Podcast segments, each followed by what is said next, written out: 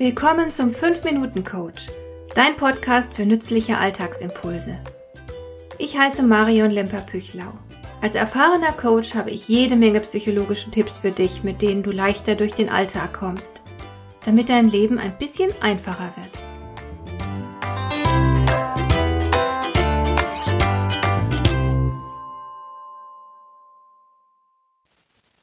Neulich auf Instagram. Ich hatte ein Video veröffentlicht, in dem es um eine Putzfrau ging, die wegen ihres Jobs viel Missachtung erfahren hatte.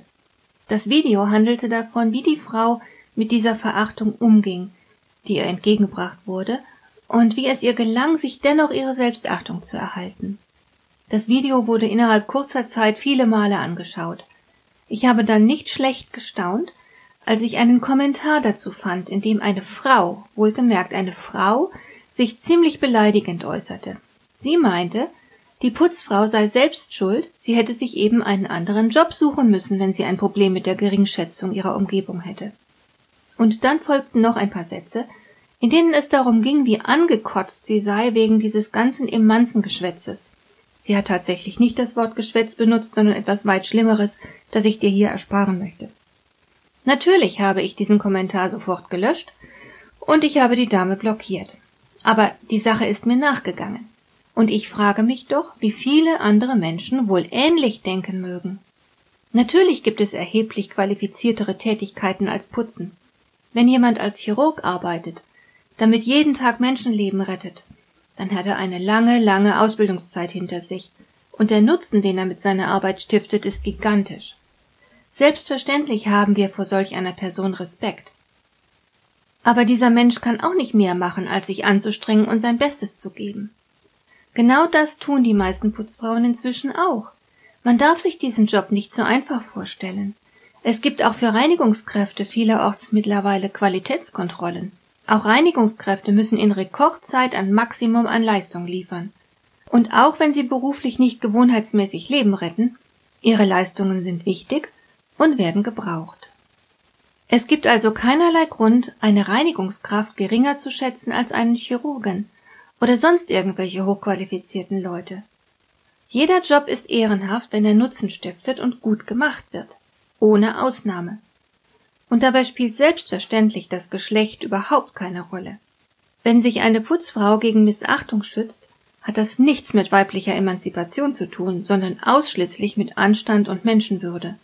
Jeder Mensch grundsätzlich hat das Recht, Respekt für seine Person einzufordern. Das ist das eine, und das andere ist der Respekt, der der Leistung gebührt.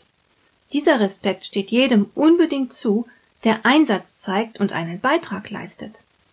Ich behaupte, wer den Geschäftsführer respektvoller grüßt als die Putzfrau, hat etwas Wesentliches nicht kapiert. Denn beide sind wichtig, damit der Laden läuft, und beide leisten auf ihre eigene Weise einen Beitrag dazu.